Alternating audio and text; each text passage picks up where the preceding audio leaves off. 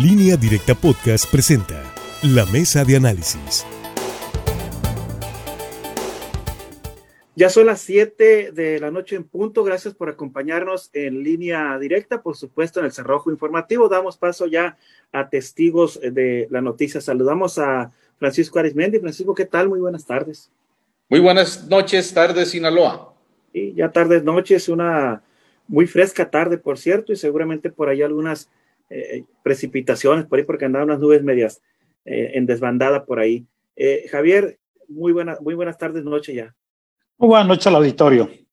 Bueno, si les parece, hoy vamos a platicar de este tema que no deja de preocuparnos, me refiero al coronavirus. México hoy alcanzó la cifra más alta de contagios reportados en un día con 12.253 casos con lo que ya suman un total de 1.229.379 casos y 113.019 personas fallecidas. Qué lejos estamos de cuando dijo el doctor Hugo López Gatel que si llegamos a 60.000 sería una catástrofe. Pues ya casi se está por doblar esta eh, cantidad tan, eh, tan dramática, ¿no?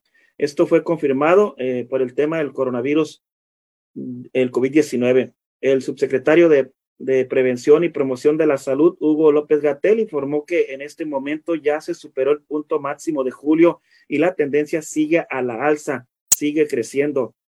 El funcionario señaló que el gobierno federal se suma al llamado de las autoridades de la Ciudad de México sobre el riesgo eh, de contagios, que de seguir será difícilmente limitar el daño que cause esta epidemia. Vaya cambio de discurso que tuvo hoy el doctor Hugo López Galtel con relación al coronavirus.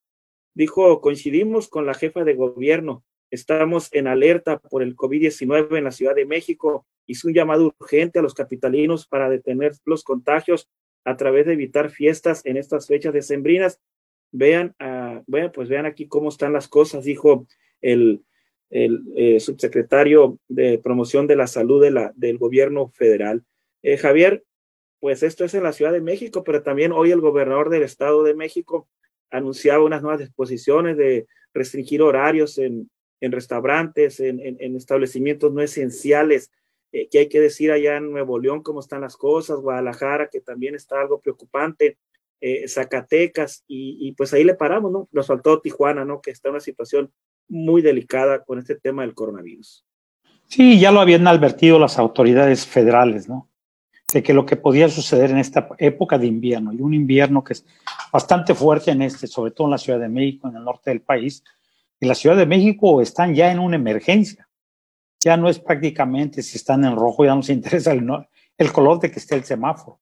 Ahí está en una verdadera emergencia, fue lo que estableció la gobernadora de la Ciudad de México, donde está admitiendo que pues van a tener que meter, asumir medidas drásticas y las primeras medidas que han estado establecidas, que son una especie de recomendaciones de que la gente no salga de sus hogares, no es un aislamiento forzoso, sino que solamente salga lo indispensable. Si tiene que hacer algún tipo de compras, que solamente salga un miembro de la familia, que uses el cubrebocas, que guarde la sana distancia y que si te sientes los síntomas de COVID, pues tienes que llamar a un número ahí, a un, número de emergencia para que te atiendan una especie de call center que se tiene aquí en el estado de Sinaloa. Bueno, y en el Estado de México efectivamente ya han reducido los horarios de operación de casi todas las actividades. Hay un gran también reclamo de parte de los empresarios, sobre todo en esta época navideña, que es una época donde hay pues bastante actividad comercial y hay un intercambio bastante de flujo económico. Sin embargo, pues el problema de salud sigue avanzando bastante fuerte y, y hay entidades donde prácticamente están, están amenazando con volver a cerrar todas sus actividades. Aquí en Sinaloa, por lo que estamos viendo y el último informe que se dio ayer, es que los números comenzaron, no, los números de nuevos contagios comenzaron a crecer. Ahí ya volvimos a cruzar pues el límite de los 90 casos. Ayer ya hubo 91 casos nuevamente. Culiacán sigue manteniendo el mayor número de contagios, más del 50%. Mazatlán, Guasave, sobre todo las ciudades más grandes, pues municipios también algunos municipios como Salvador, Alvarado y Nabolato que habían pasado ya a color verde, pues han regresado nuevamente a color naranja al superar más de cinco casos. Lo que la ciudadanía tiene que entender es que el virus está presente y que tenemos que seguir redoblando nuestras medidas de seguridad. Y en esta época de sembrina, donde las autoridades han establecido, pues como recomendación, de que evitemos las fiestas, las reuniones familiares, los convivios y sobre todo la celebración de las posadas es una de las medidas más adecuadas. Incluso hemos visto ya las voces de alcaldes como la de Guasave, donde están pidiéndole al gobierno del estado que vuelva a implementar la ley seca. Hay que recordar que hace algunas semanas la misma alcaldesa Aurelia había denunciado que los restaurantes se habían convertido por las noches en centros nocturnos, en verdaderos centros nocturnos donde haya fiesta, venta desmedida de alcohol y bueno, pues ahí tuvieron que hacer algunas modificaciones para el personal de gobierno encargado de la vigilancia en los temas de la licencia de alcoholes. Pues preocupante lo que está pasando en México y, no, y también en Sinaloa si no se toman las medidas necesarias y los ciudadanos no acatan todas las recomendaciones que continuamente siguen dando de la sana distancia, el uso de cubrebocas, el lavado continuo de manos y sobre todo no asistir a fiestas, ni posadas, ni preposadas, ni reuniones familiares o reuniones de oficina. Bueno, e, el detalle es que aquí se ha informado, Francisco, que en los próximos días Culiacán regresará, vaya Sinaloa regresará al semáforo amarillo, ahorita estamos en naranja, pero aquí hemos sido muy insistentes de que el color del semáforo, eh, eh, pues eh, hay que escucharlo nada más, pero creo que tenemos que mantenernos eh, muy alertas en nuestros eh, cuidados personales, de nuestra familia, porque la verdad que eh, es alarmante lo que está pasando ya en la Ciudad de México. Ya han reportado la saturación de algunos hospitales, hablan de que aun y cuando el gobierno federal dijo que los medicamentos son gratis, no se va a cobrar, los doctores, las enfermeras están saliendo afuera del hospital a decirle a familiares que tienen que comprar de su bolsa los medicamentos, lo, que se requiera. Entonces, eso está cayendo en, una situación ya, no es para alarmar, pero sí de, preocuparnos, tanto aquí en Sinaloa como en el resto del país. Así es, a ese semáforo, tristemente célebre semáforo, le faltó meterle el color de la prudencia. No estamos siendo prudentes, desde el arranque de la pandemia. No hacemos caso, sobre todo aquí en la capital, aquí en Culiacán. Eh, hay excesos permanentes, los vemos, los conocemos y pues no lo quieren creer hasta que les llega pues la desgracia de un contagio con fines trágicos. Hace dos días platicaba con un doctor amigo que es eh, es directivo de una clínica privada aquí en Culiacán. Pero él me decía que desde que arrancó la pandemia él no va al hospital, todo lo atiende vía plataforma, este, y que el problema, dice, no es estar solamente en contacto con los enfermos COVID, al cual no deben de tener acceso, dice, los familiares, únicamente personal médico en primera línea. El problema dice que los familiares, pues ahí se llevan, dice, afuera de, del hospital, pero ante una necesidad fisiológica entran y salen, entran y salen. Conclusión, en los últimos días en ese hospital privado, pues cuatro miembros de esa comunidad médica salieron con contagio. Uno de ellos, muy joven, lamentablemente falleció. Y él me dice, o sea, la verdad dice, eh, quienes estamos en la primera línea, dice, en el combate al COVID, corremos altísimos riesgos, dice, hay mucha carga viral ese es el problema gravísimo que tenemos. Ya llegó diciembre y de por sí, sin ser diciembre, hay fiestas, hay reuniones, hay pachangas, hay todo. No sabemos qué saldo trágico va a dejar este mes, pues con esos excesos que se cometen eh, eh, en esta época de pandemia, que por más que le dicen a la gente no hagas posadas, no hagan fiestas ni esto, todos somos testigos, absolutamente todos, de que sí hay fiestas, de que en muchos centros eh, de fiestas, en muchos centros de actividad social, hay piñatas, hay bautismo, hay lo que usted quiera y mande, y con los riesgos que eso conlleva. ¿Qué es lo que duele en todo esto? Y un servidor siempre insistido desde un principio, que sin deberla ni temerla, las abuelitas y los abuelitos, pues que tanto se han cuidado o se cuidan, pues llega el hijo o el nieto responsable y los contagia. Y en un alto porcentaje los envían a la tumba.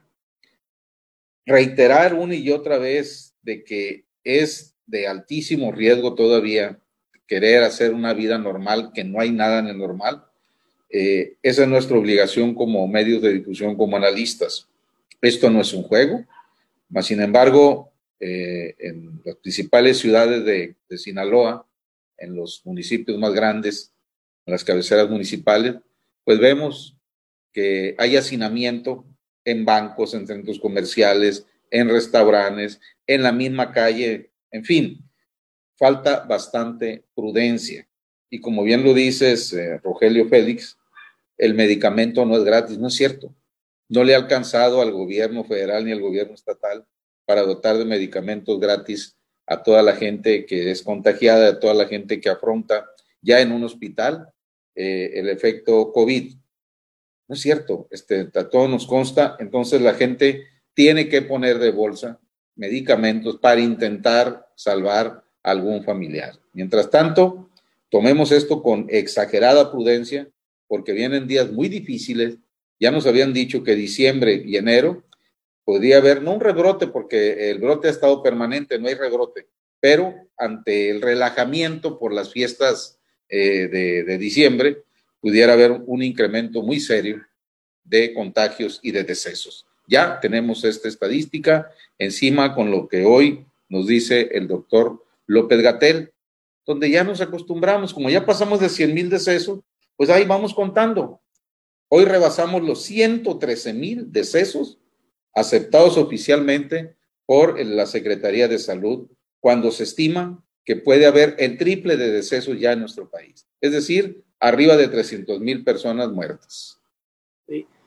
Aquí el problema es que hasta cuándo va a soportar el personal médico, desde enfermería, médicos especialistas, eh, todo, todo lo que es el sector salud que está al frente de esta situación del coronavirus. La pregunta es, ¿hasta cuándo van a aguantar nuestros médicos.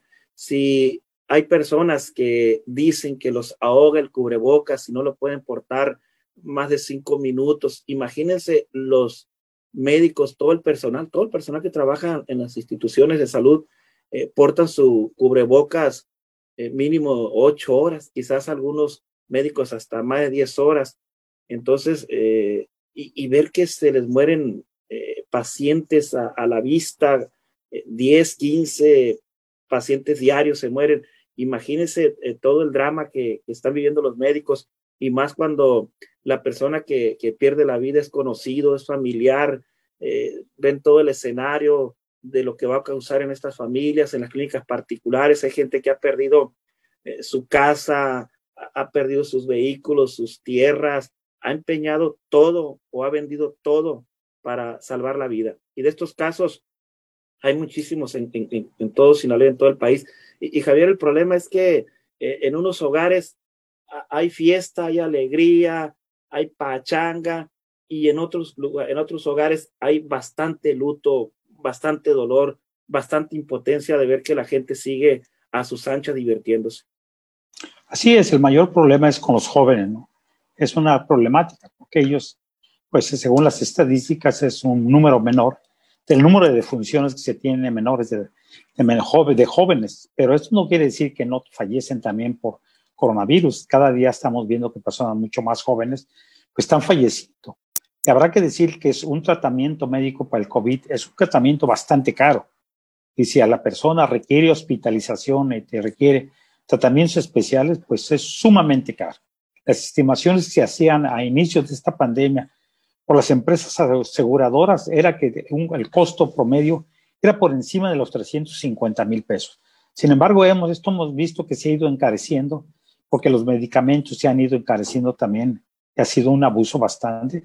Pues hay cuentas de 500, 600, 700 mil. Todo depende del tiempo que la persona tiene que permanecer en un hospital, bajo qué condiciones y qué es lo que la asistencia médica especializada requiere. Pues decirle que hoy la Secretaría de Salud, hoy en el Estado, ha dado a conocer su último corte y establece que se sumaron 90 nuevos casos, 90 nuevos contagios se suman en el caso de Sinaloa. La mayoría de ellos, 36 en Culiacán, Guasave 15, Mazatlán 13, Nabolato 12, El Fuerte 8, Salvador Alvarado 3, Sinaloa 2 y Choice 1. Y también se tuvieron 11 nuevas defunciones. Bueno, pues ya Sinaloa supera los 4 mil personas que han pedido la vida a lo largo de esta pandemia.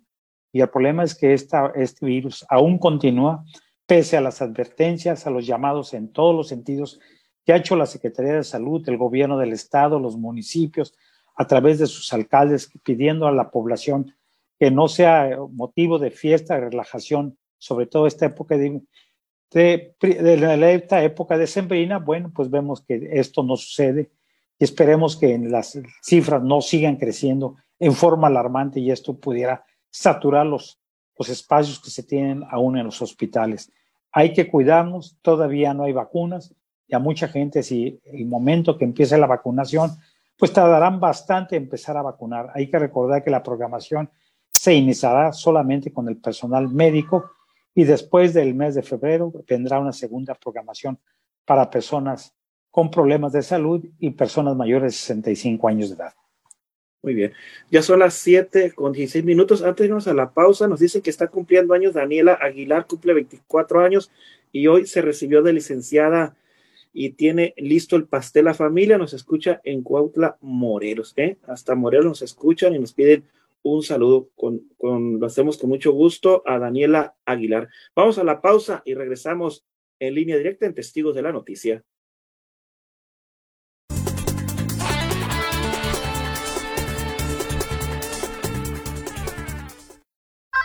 800. Sabes que sí, sobre todo ya oficialmente es viernes, es viernes ya. Excelente fin de semana a todo nuestro auditorio.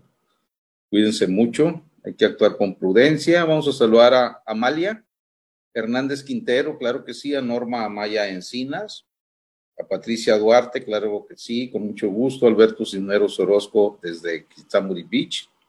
Carlos Rochín, buenas noches. Ofelia Pillado dice buenas tardes para todos y excelente fin de semana igualmente. Martín Armenta Gil, el popular licenciado Anini desde el puerto de Montes Claros. Alfonso Quiñones, saludos, claro que sí. Eh, Alonso, perdón, Alonso, perdón, saludos. Ramón Pedro Miranda desde Culiacán, Sinaloa. José Antonio Valdés, saludos amigos desde Estación Naranjo, saludos hasta Estación Naranjo, la tierra de Milton Rojo Rojo. Uriel Vélez, Saludos para todos y todas, dice. Guadalupe Reyes Ochoa, saludos también. Ferrer Ortega Félix, la disminución de contagios depende de los cuidados de cada uno de nosotros, llevando a cabo las recomendaciones por los especialistas y Secretaría de Salud. Efectivamente, eh, saludos desde cordiales desde El Recodo, Alejandro Caro Corona de Valleraguato, saludos, dice Desempolvando la Historia, el miércoles 11 de diciembre de 1917, o sea, anteayer, siendo presidente de México el general Venustiano Carranza González, los nayaritas se separan de Jalisco y crean su propio estado de Nayarit. Y el jueves 11 de diciembre de 1991, después de 16 años de guerra, Corea del Norte y Corea del Sur firman un histórico acuerdo de reconciliación, cooperación y no agresión bélica. Hasta aquí Alejandro eh, eh, Caro Corona. Alejandro García nos dice, vamos a tratar aquí que se abra bien esto. Dice, el problema es que a la gente le vale un cacahuate el COVID, siguen haciendo fiesta, los camiones siguen a lo máximo y más de su capacidad Así como, pues, dice la ley seca, para mí estaría muy bien. El detalle es que el crimen organizado le cae como anillo al dedo. La ley seca son los que agarran el negocio y lo triplican. Yo me cuido mucho, pero hay gente que no se cuida tanto, dice gente adulta, mucho menos, dice los jóvenes, en mi, en mi punto muy personal, le falta mucho al gobierno para esto que está pasando y a nosotros como sociedad también, esto que está pasando como si acabara de empezar la pandemia. Saludos, que tengan un excelente fin de semana y a cuidarse, no hay de otra, efectivamente. Don Manuel, don Juan Manuel Quiñones Luque, que es, que gusto saludarlo desde los Mochis, Sinaloa, hay que seguir cuidándonos, claro que sí. Amalia Hernández eh, Quintero señala, agrega, eh, nadie hace caso, los camioneros no traen cubrebocas, se sube gente sin cubrebocas, por eso nunca se va a acabar esto, porque uno se cuida y otros no. Y ahí se va contagiando todos, dice. he Pillado, eh, les comento que yo tomo camiones para asistir a mi trabajo y qué lástima que ya no hay un protocolo ni vigilancia de ninguno de los camiones llenos como sardina y que Dios nos cuide. Atención, Chano Valle, director de de Transportes, en lo que te mandan a Guasabio, no de candidato de lo que sea, póngase las pilas y póngase a chambear, sálgase de la oficina. Qué manera de, de no desquitar el sueldo, hombre. Mario Urquides, salúdame a los habitantes de mi Cabrera de Insunza, pueblo histórico del municipio de Sinaloa. Con mucho gusto, Martín Murillo, desde Culiacán, Sinaloa, con Eduardo Sánchez Beltrán. En el centro estamos apoyando las medidas de sanidad con la campaña sin cubreboca, no hay descuentos. Todo que, todo, toque de queda, ni modo, le estamos pidiendo a gritos. Dice, muchas gracias, dice Mario Urquides. Ahí vamos, ahí vamos.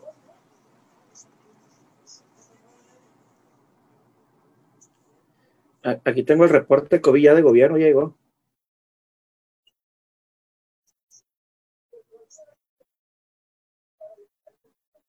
Pues ya lo leyó Cabrera. ¿Ya lo dice Cabrera Sí, 90 nuevos casos. Y 11 defunciones. Ya regresamos, ya regresamos de esta pausa. Son las 7 con 22 minutos. Gracias por acompañarnos en línea directa de televisión y, por supuesto, eh, también en la frecuencia de radio. Así es que estamos muy contentos que nos acompañe en este viernes, ya inicio de fin de semana. Y pues veíamos las estadísticas del reporte COVID que envió hoy gobierno del estado. Pues sigue Culiacán con bastantes eh, pacientes activos. Culiacán 222 pacientes activos, Guasave 63, Mazatlán 54, Ahome 46, Nabolato 20, Salvador Alvarado 11, El Fuerte 11, Sinaloa 4, Choice 3, Angostura 3, Mocorito 2, Badiraguato 1, Elota 1, San Ignacio 0, Cozalá 0, Concordia 0, Espinapa 0, Rosario 0, pero ya lo dijo Javier, ¿no? El presidente municipal de Elota, dijo yo tengo familiares hospitalizados, enfermos, y dice que no tenemos ningún caso. Así como Elota, pues es que están eh, muchas personas en casa eh, recuperándose porque tienen miedo ir a los hospitales y lamentablemente cuando ya van, eh, van en una situación ya de emergencia que a veces nuestros héroes, nuestros doctores ya, ya no ya pueden hacer poco por ellos, Javier. Así es, por eso hay muchas dudas sobre la efectividad de, de, este semáforo que hay, las estadísticas que da continuamente el gobierno federal. El mismo López Gatel ha aceptado que posiblemente pudiera ser el doble de número de personas contagiadas y también el número de personas que han fallecido a los registros que se tienen, porque muchos de los pacientes no llegan a los hospitales, son atendidos en sus hogares y no se reporta a veces los motivos de sus fallecimientos. A veces se piensa que el fallecimiento de la persona puede ser distinta, que, puede ser un infarto, puede ser problema de salud, pero no, no, como no hay exámenes previos que se hayan hecho de COVID, no se, no se conoce que la persona estaba contagiada y pues, elementos de su familia también. Eso es lo que dijo hace algunos días el alcalde Telota cuando supo que su municipio está entre los del color verde. Él dijo que no puede estar en color verde porque solamente tiene conocimiento que entre sus mismos familiares pues hay bastantes personas y eso se replica. Por eso es que se tiene que atender y cuidar todas las personas, sobre todo eh, a, a los adultos mayores y los jóvenes, evitar salir a las fiestas. Francisco, tu comentario. Hace poco se recuperó un cercano amigo también a un servidor, le pegó COVID y él pensó que por su edad y su condición física no le iba a afectar tanto y pues sí, sí le, le afectó algo, pero me dijo algo. Yo tengo la manera, tuve la manera económica, dice, de comprar los medicamentos adecuados para contrarrestar el contagio. Pero llegué a una conclusión, Francisco la gente de escasos recursos, la gente que no tiene acceso, eh, tiene el recurso económico a esos medicamentos, yo creo que por eso fallece, porque son muy caros, dice. Son bastantes caros. El medicamento bueno, dice el, que le pega, el que frena un poco el COVID, es bastante caro. Y si una persona no tiene dinero, me dijo, pues este, se muere.